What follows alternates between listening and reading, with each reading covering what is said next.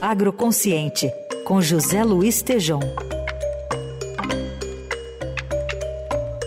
Nesta sexta, o Tejão fala sobre o aumento dos pedidos de recuperação judicial por agricultores fluminenses, ao mesmo tempo que, em São Paulo, um projeto de lei pretende possibilitar a negociação de dívidas por cooperativas. Tudo bem, Tejão? Bom dia. Bom dia, Carol. Bom dia, Heisen. Bom dia, ouvinte.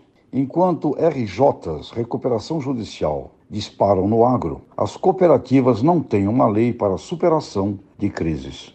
De autoria do deputado Hugo Leal, do PSD Rio de Janeiro, mas aguardando o parecer do deputado Vitor Lippe, de São Paulo, do PSDB, e membro da FRENCOP, está parada a tramitação da PL 815-2022, Reorganização das Cooperativas. Esse projeto disciplina o procedimento de superação de crises econômico-financeiras das sociedades cooperativas, capaz de permitir a continuidade do empreendimento cooperativo. A Constituição brasileira determina que a lei apoiará e estimulará o cooperativismo nas situações de crise econômico-financeira.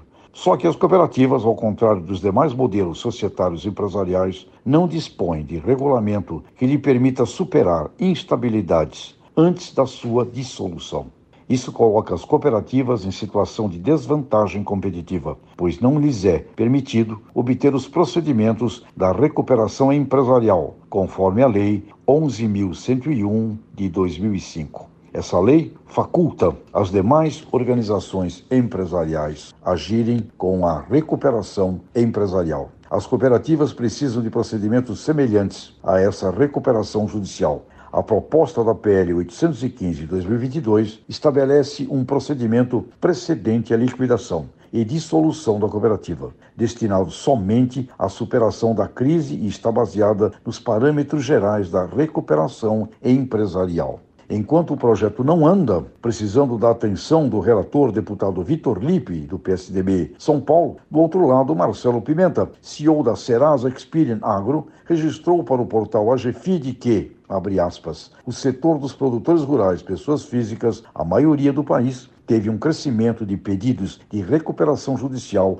na casa de 300%, quando comparado janeiro a setembro de 2022 com o mesmo período de 2023. Arrendatários também aumentaram a inadimplência a partir do primeiro trimestre de 2022. Esse cenário tem explicação na diminuição dos preços das commodities, na virada do ano passado para este. Ausência da armazenagem no país, consequentemente, vendas todas ao mesmo tempo, derrubaram mais ainda os preços no mercado interno. E além disso, problemas climáticos com excesso de chuvas no sul, seca no centro-oeste e choque de quebra de margens pelos custos elevados. Mas, evidentemente, numa situação de desequilíbrio sistêmico das cadeias produtivas do agro, está na hora também de fazer andar a PL 815-2022 para permitir ao cooperativismo negociar suas crises antes da alternativa da dissolução.